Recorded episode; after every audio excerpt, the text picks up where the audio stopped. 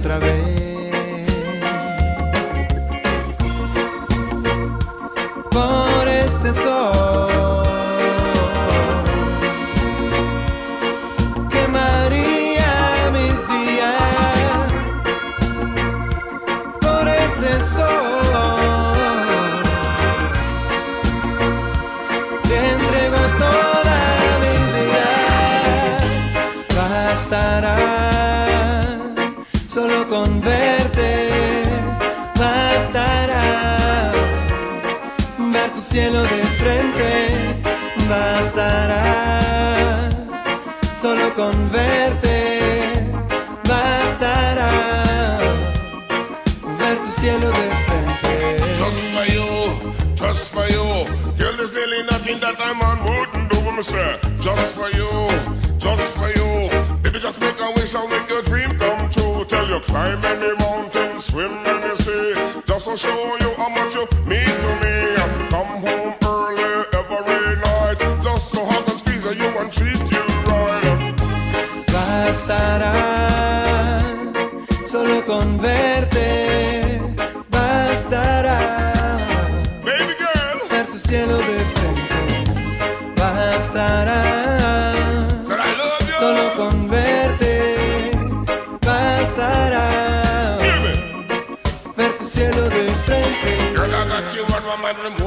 Le vamos a mandar un saludo a Juan Mac de Sideri, el regatista de Concepción del Uruguay, el También. entrerriano, un gran amigo, que bueno, ahí lo vi que tiene de Glenlivet, Chivas Apa. 13, Opa. Jameson Black Barrel, Jameson Clásico Ah, ¿Te está bien y, acompañado? y el bourbon que a mí más me gusta, Sí. de los que más me gusta, es el Wild Turkey. Muy bueno, Wild Turkey, sí. Pavo salvaje, porque es salvaje de rico. Bueno, hoy tenemos un invitado, eh, Eduardo, Eduardo Caputo, que es un joven ingeniero. Eh, podríamos comenzar, si te parece, Hernán, a, a presentarlo, ¿no? Eh, que, que nos cuente un poco una experiencia que él ha vivido recientemente en los Estados Unidos. Bueno, Eduardo, bienvenido al programa, ¿cómo estás? Yo muy bien, Fifi, excelente. Contanos un poquito de vos, tu edad, qué, qué estudiaste, más o menos para que bueno le contemos a los oyentes. Bueno, eh, como bien dijiste, yo soy ingeniero industrial. Eh, me recibí hace aproximadamente tres años y mm, tengo 25 años. Eh, hice la carrera en, en el tiempo estipulado, que son cinco años. Apa, o sea que no te demoraste un segundo. No me demoré un segundo. Bien ahí. Rápido, ¿no? Me quemé las pestañas. Mirá, mirá qué bien. Y bueno, terminé la carrera de ingeniería y entré a trabajar en la bodega Recero. Ajá. acá en San Juan, en el departamento de Albardón. ¿En qué año entraste, Eduardo, a trabajar? Eh, fue en el 2018. Bien, 19, perdón. 2019. Mira qué bien, cinco años de carrera, empezó a trabajar en una bodega, ¿Mm? así, Así que es. a, a olfatear vino de, de entradita nomás. No, olvídate, yo trabajaba con todos los enólogos, así que desde las 8 de la mañana ya tenía para olfatear los vinos. ¿Y, y cuál era tu función ahí, eh, eh, particularmente, por Bien. ejemplo, en la bodega? Yo entré en un programa de jóvenes profesionales, como bueno, recién había terminado mi carrera, Ajá. y estaba en el área de mejora de procesos, Sí. eh, donde mi objetivo era mejorar la calidad del vino una vez que ya está envasado, ya sea en el tetrabric o en la botella, Bien. y mejorar las condiciones de almacenamiento del vino y del mosto que también maneja la bodega. Apa. Bien. Bien, bueno, eh, la verdad que una tarea interesante y complicada. Tenías un jefe, digamos. Yo tenía, tenía un tutor que, mm, que es el que me fue guiando porque bueno, fue mi primera experiencia profesional eh, en esta empresa que es Fecoita, que es bastante grande. Así que bueno, él me iba guiando en la forma de manejarse, eh, las presentaciones, era el que, el que me asignaba las tareas y todo. Claro. Con respecto a Recero que estabas hablando, ¿tiene un vino premium Recero? Recero no. No. La empresa Fecoita tiene el vino premium que se llama Los Helechos. Ah, sí, lo Pero- he probado. Buen vino. Es de Mendoza, sí. Claro. Buen No, lo he probado, pero bueno. Rico eh, vino. Sí, Mm. sí, está ca- catalogado como, Sí. como el, premium. Es- Está bueno. A mí me gusta mucho y también que me pareció muy interesante hace el vino para el club Barcelona en ¿El de Messi? Mirá vos. No, el- el- digo, no es el Sí. vino de Messi. No, es el club Barcelona. Bien. Donde tiene eh, la reserva y el gran reserva que también sería un vino premium de, de la misma empresa. Me, lo hiciste probar a Gran Reserva. Sí. Me encantó. No tenía ni idea que Barcelona tenía un vino. Sí. Mira, te lo vamos a hacer probar. Pero qué, qué loco que, que terminan, eh, bueno, obviamente, debe ser por la paridad cambiaria, le conviene tener acá. Producirlo acá y venderlo en, en el mercado europeo a 100 euros la sí, botella. porque teniendo Italia al lado o el mismo España que hay viñedos, no sé si hacen buenos vinos en España, creería que, que sí, sí, sí, son buenos. pero claramente apostar por, por bueno, por Argentina, Saca- Sí. sacar un bueno, como el futbolista, bueno, bonito y barato. Eso. Venga, dice. Va- vamos, vamos, vamos a agarrar los tercermundistas, con poco dinero los, los atraemos por acá. Y No. lamentablemente. Y también eh, Mendoza es un nombre muy conocido en materia de vino a nivel mundial. Sí, realmente, ¿no? Sí. Vos sabés que al- al- alguna vez, eh, estando de viaje en Ámsterdam, me dijeron, vino, ah, Argentina, mira vos, vino Mendoza. Eh, Vino Mendoza. Sí, pero por ejemplo, las, últimas competencias, capaz que de, de 100 medallas Mendoza se lleva 6. O sea, no sé si se lleva eh, No. 50. Vos, eh, Por ejemplo, en, en Olimpiadas. ¿Quién va a ganar la Olimpiada? Y siempre sabemos lo mismo. Estados Unidos, el medallero es de ellos, después China, no sé si por la cantidad de atletas, pero también no es que Mendoza también a nivel mundial eh, lidere como puede ser el whisky, el escocés o el irlandés o el, o el bourbon. Seguro que O no, sea, seguro que no. En el vino hay, digamos, no sé si capaz que vos, bueno, Israel decías que estaba haciendo otra vez whisky. Whisky, Y capaz que hoy también está haciendo buenos vinos. Y Sudáfrica también. Y bueno, California, Cali- Chile. bueno, California no hablaba de Chile, sí. Sí, sí, lo que pasa es, bueno, Mendoza siendo una provincia argentina pequeña, un millón y pico de habitantes, es eh, muy reconocida a nivel mundial, ¿no? Como productora de vino. eh, pero bueno, hay muy buenos productores de vino en el mundo, sí, sí. Bueno, Totalmente. eh, Recero, de ahí, ¿seguís actualmente en Recero? No. No estás. No, yo trabajé un año y mm, en el momento que terminé el programa decidí renunciar porque bueno, eh, la industria vitivinícola creo que no está pasando su mejor momento y mis perspectivas de, que- de carrera, de crecer dentro de la empresa no eran muy buenas. Ajá. Así que por ese motivo tomé la decisión de renunciar y instantáneamente al siguiente año comencé una maestría en Buenos Aires, ¿Una maestría de qué? una maestría en dirección de empresas, Bien. qué bueno, qué lindo. un, un MBA. Ujú. ¿En, Eh, en dónde, Eduardo? ¿En qué? Yo el MBA lo hice en la Universidad Austral, la Escuela Ah. de Negocios se llama IAE. Sí, la conozco. Eh, está bastante bien rancada, rankeada a nivel Latinoamérica. Así que bueno, mi viejo me bancó y, y tomé la decisión de empezar con eso. Qué, qué bien. Eso- ¿Y en Buenos Aires estuviste instalado cuánto? Bueno, Ese, ese fue el tema. Eh, llegué en enero y bueno, empezó lo que todos sabemos con el tema del, El COVID. Ah, o sea que fue, claro, eh, fue en enero del 2020. Así es. O sea, vos llegaste en enero y al mes y medio apareció COVID. el COVID. Eh, eh, ¿Vos crees que es COVID o COVID? Porque acá tenemos una discusión, ¿viste? Yo por las dudas le digo el bicho a ese. li- Sí, claro, el, el- el bicho, el- el bicho chino. Pero vos sabés que el otro día lo escuché a Messi que dijo COVID. COVID. Y, lo- y con el acentito al lado, y ahí como que dije, bueno, es glamoroso entonces. Tenemos un dilema en el programa, ¿viste? Entre frío, calor, o sea, el team invierno, el team verano, COVID, COVID y así. Ok. Son- Bueno. Son chistecitos que tenemos. eh, Claro, chistes acá a menudo. O sea que bueno, ya a Buenos Aires a hacer tu maestría en enero. Así es. Tuve dos, dos meses y medio de, pre- de clases presenciales eh, ahí en el campus que está en Pilar. La verdad que fue una experiencia impresionante. Eh, el campus fue donado por Pérez Compán. Entonces, lo que hizo fue traer... eh, Mm, seco, crocante. sí. No estaría llegando a fin de mes ahora, ¿no? No, muy complicado.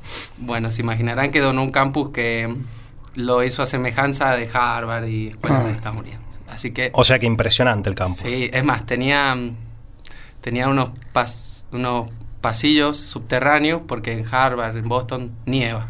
En Buenos Aires no, pero bueno. Ah, un, un fanático. Estaban los pasillos igual aunque no nieve. Estaban los O pasillos sea, igual. estaban las baticuevas por ahí, aunque claro, no nevaba, pero lo mismo armó. Qué O- jugador, ¿no? Tal vez alguno de esos pasillos llevaba algún bar, ¿no? ¿Puede ser? No, No, no. secreto. No, no, no no. investigué tanto. Bien, bien, bien. Bueno, entonces te- ahí eh, hiciste presencial hasta marzo, hasta que el 19 de marzo a las 10 de la noche, 8 de la noche fue. Sí, el anuncio presidencial fue alrededor de las 21 bueno, más o menos. claro, fue ahí, anunció, chau, aislamiento para todos. Y ahí, ¿qué pasó? Y de ahí yo, muy ingenuo, pensé que esto iba a durar un mes. Que sí, no, que- no es que vos muy ingenuo, Todos el mundo ingenuo Claro. y Argentina el, el campeón de la ingenua. También. Claro. Dijimos, bueno, pero el mes que viene ya estamos todos comiendo un asado otra vez. Ya estamos, no, no es para tanto. Bueno, el- el- en su momento el ministro dijo, no, no va a llegar tan rápido. Eh, el virus, Ah. lo, lo dijo creo que, no sé, el, el 10 de enero. Y, Sí. al el mes estaba, estaba el virus por todo el subte. Estábamos complicados. No, sí. Bueno, y, y- y bueno, ¿y qué pasó ahí? Así es. Ah, No, bueno, sí que eh, volví acá a San Juan con todas las expectativas de en poco tiempo volver a Buenos Aires. Dejé comida en la heladera, no, no corté la luz, nada. Claro. Eh, y bueno, terminé Realmente creíste que era un mes. Terminé volviendo en noviembre. Bien. Wow, Sí. ¿Y, y la comida estaba en buen estado? estaba seca. Y la heladera funciona bien, por suerte, así Bien. que no estaba tan podrida. Y, co- y- y volviendo al tema de la parte de, de estudio, ¿y cómo hacías? ¿Era todo online? Exactamente. Eh, la, bueno, la universidad lo agarró eh, totalmente sin preparación para esto. Por suerte se pudo adaptar rápidamente. eh, compraron su propio servidor de Zoom, teníamos las clases bastante bien organizadas, los profesores tenían sus pizarras electrónicas, todo. Así que creo que no terminó siendo una barrera ni terminó perjudicando eh, lo que sería en materia académica. Bien. Ahora sí, eh, no es lo mismo vivir en Buenos Aires y ir al campus, estar con los compañeros y todo, salir a tomar algo, que, Claro. Que estar encerrado en su casa con la computadora. Mirá la importancia que le debe salir a tomar algo, ¿no? Eh, Sí. Este de sube la marea, pero Sí. eh, en la máxima expresión. Es, es del team genético de Sube la Marea. Sube la marea. Sí, claramente es verdad. No es lo mismo estudiar en forma presencial, porque también ese, ese, es- ese espíritu o alma estudiantil, por más que ya tenías tu título, si no era para profesionarse, que estar en tu casa, cumplir esos tipos de horarios, decir, bueno, hay que conectarse a tal hora, Hmm. Tal ir cual. avanzando y rindiendo.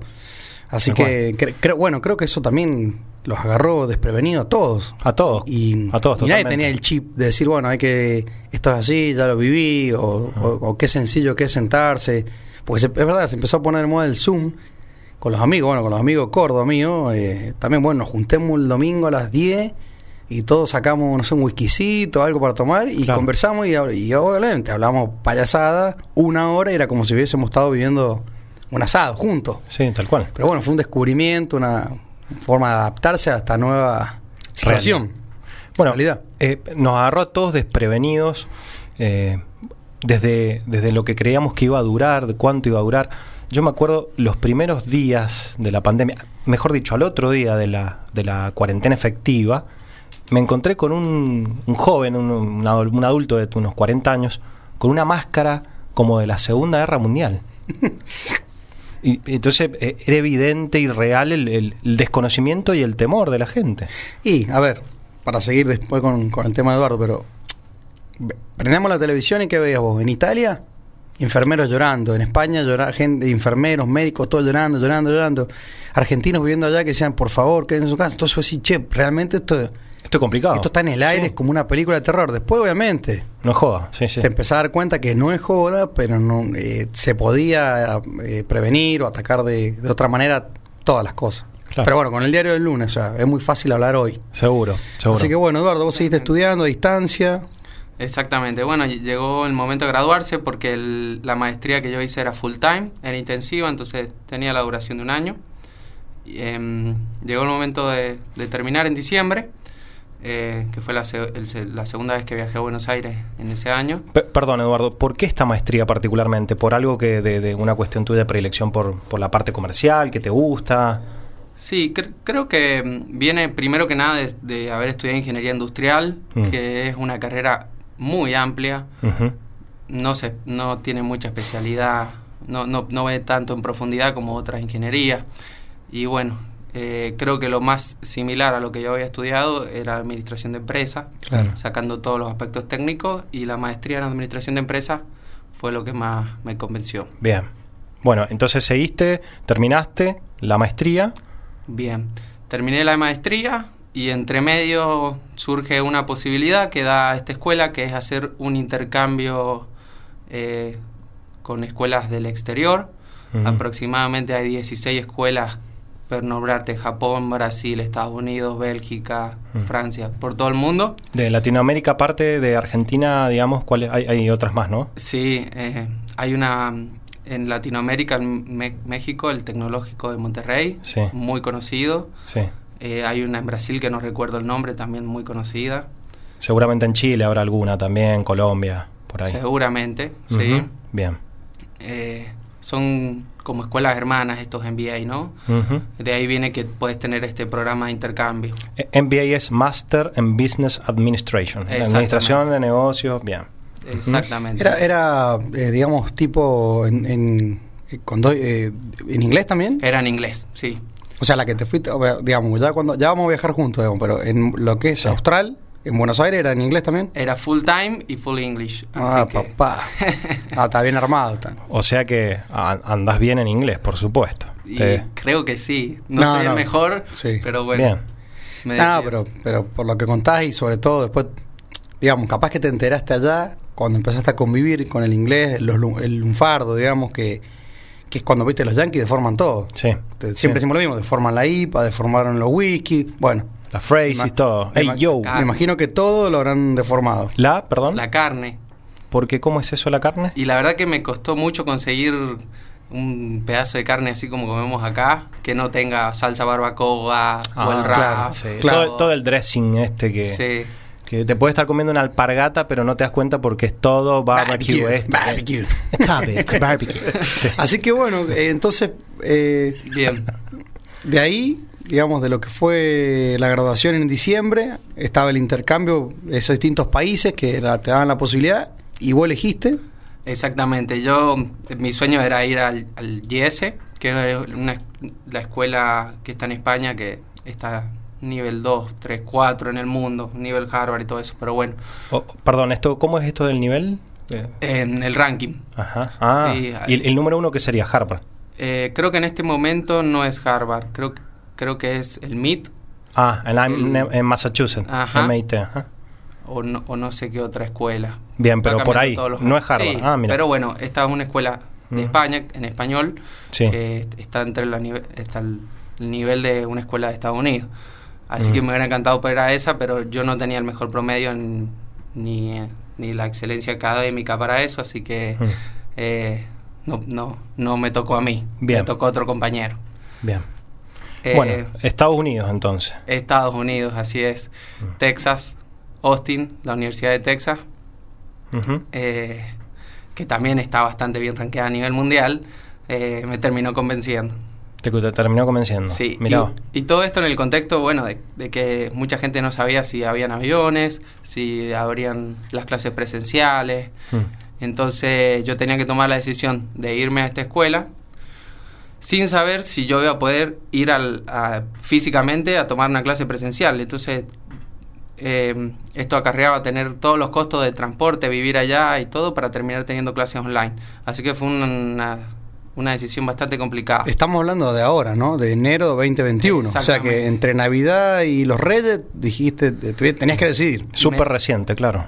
Me llegó el, el certificado para hacer la visa, me llegó aproximadamente el 11 de enero. El 17 estaba en Buenos Aires con un turno de emergencia en el consulado y el 22 de enero ya, ya estaba en Estados Unidos. Mira qué bueno. Todo, todo muy justito. Y, y bueno, con- contame en tu cabeza, digamos, qué pasaba decir, bueno, vamos al primer mundo. No, no sé, obviamente que estaba el virus a full allá. Este. ¿Y, y cómo, cómo, cómo lo vivías eso? Porque me imagino que vos decís, como decís, no sé si voy a cursar, no sé qué va a pasar, tengo que llegar. Este, y quizás te tengas que meter en un, no sé, en un departamento, digamos, un hospedaje y, y de ahí Eh, hacer todo online. Exactamente. Eh, mi plan er- era llegar eh, a un hotel y del hotel aprovechar los primeros días, que solo tenía clase en la mañana, para salir a caminar y buscar un departamento, que fue lo que terminé haciendo. Eh, yo cuando llegué a Estados Unidos eh, estaba, estaba totalmente igual que acá, fase 1, todo cerrado, me costó mucho conseguir un Uber del aeropuerto al hotel, en Wow. el hotel todos los protocolos, eh, todo muy similar acá a Argentina. Pero mm, Antes, antes de entrar en profundidad, como decía Hernán, en el viaje, acompañarte en la profundidad del viaje. eh, retomando un temita recién de que hablábamos de los vinos de, de Barcelona, una oyente se comunicó con, con el programa. Bien. Eh, dice lo siguiente: el Club Barcelona busca en Argentina los vinos por su calidad. Eh, bondades que hacen que los vinos de San Juan y Mendoza sean excelentes vinos. Un gran saludo, muy bueno el programa. Mira qué bueno. Bien. Retomando lo que hablábamos de esto de, de Barcelona, y bueno, seguramente esta oyente conoce el tema. Mira qué bien. O sea, no, no solamente es. eh, o sea, la calidad, obviamente, que, que la tenemos. porque Si no, no, no si no, ganarían. no figuras. Pero va más allá de la. De, digamos, no va más allá de lo que ellos puedan conseguir por precio. Claro. Sino es precio y mucha calidad. Sí, Claro. pues, teniendo Francia al lado, pueden hacer, como dijimos recién. Vos es que yo recuerdo en España, por ejemplo, tomabas el vino de la casa, ¿no? Era un vino de 5 euros, 7 euros, eh, y un vino reserva, que acá, por ponerte un nombre, decir vino Piro, sanjuanino, un gran vino, eh, ese vino en Estados Unidos tal vez te cuesta 100 dólares la botella. Acá cuesta 20. Claro, El español es más, más del Jerez, ¿no? Del Jerez, exactamente. Sí. Pero bueno, bueno, agradecemos el mensaje. Bueno, agradecemos. No, no, no tenemos el nombre. no tenemos el nombre, pero le mandamos un, un cordial saludo. Y, y gracias por el aporte. Gracias, Carlitos. ¿eh? Bueno, ah, en un ratito tenemos tanda antes de, de entrar directo al, al viaje Ahí, a Estados claro, Unidos. eh, Ya llegamos a Estados Unidos con él. sí. Nos bajamos del Uber, como dice. Nos bajamos del Uber, Costó sí, sí. conseguir, nos fuimos al hotel ahí y a- a caminar para ver cómo, cómo continúa esto. Y ahí empieza la historia también. Nos va a contar también qué tomaste, qué probaste, ¿no? sí, obviamente. Si hiciste amistades. Todo, todo, Eh, todo. y dejando la, la pelota picando, como quien dice, ¿existe el sueño americano? Sí, existe el sueño americano. Pero ¿es la panacea vivir en Estados Unidos? Desde mi punto de vista, no. Bien. ¿Serías más europeo, digamos, en cuanto a estilo de vida? De elegir entre Estados Unidos y Europa. Es una pregunta complicada. Mm. Eh, creo que a mí me gusta mucho Argentina. Bien. O sea que ni Europa, ni Estados Unidos, Argentina. Bien localista. Así es, por lo menos Mm. para vivir, sí, elegiría Argentina. Claro. Y sí, para vivir sí, pero por ahí capaz que con, con tus conocimientos, digamos, y tu perfeccionamiento, como que no es que te va, no es que te, te va a quedar chico por ahí San Juan, o llamémosle Argentina, sino que podría estar perfectamente trabajando en- quizá en cualquier parte del mundo por, Por la digamos, por, por los conocimientos y por, por este perfeccionamiento. Y bueno, es verdad, hay que poner la balanza, vivir en casa, con la familia, amigos, eh, o vivir solo allá. Mm. Es un buen mensaje para muchos jóvenes, hombres y mujeres que, bueno, evalúan por ahí irse, por X motivo, ¿no? Es un buen mensaje también de, de decir, bueno, che, se puede pelear, se puede quedarse acá, no se vive tan mal. Cada uno lo interpretará. ¿no? Yo lo que sí he notado, bueno, él, tenés Boy 26. 25. Bueno, él tiene 25, pero yo he notado que muchos de, de tu generación, o, o me, digamos, terminando la facultad jóvenes, tipo 23, 25, y los que son menores de 30 están viendo con, con lindos ojos Irse. estar, estar en, Sí. en España, quizás que es, muchos tienen la ciudadanía, el idioma, digamos, no todos saben hablar inglés. Yo dejando de lado cuestiones políticas, creo que realmente si nosotros en Argentina tuviéramos moneda, ¿qué implica tener moneda? Que puedas ahorrar en tu moneda, creo que cambiaría bastante la perspectiva del país. Que vos te, Que te vuelva digas- Carlos, yo. Que vuelva acá, Igual. la, en la a uno. Qué no, lindo, no, viste, ¿eh? pero que vos digas, me quedaron 500 pesos. Que los puedas guardar y esos 500 pesos al mes siguiente no sí, sean... sean 500 pesos. Claro. Entonces, bueno, ahí cambiaría las perspectivas. Bueno, Pero bueno, mira, estamos en hora de la pausa, así que ya cuando- seguimos. Cuando volvemos, volvemos con nos metemos de cabeza en Texas.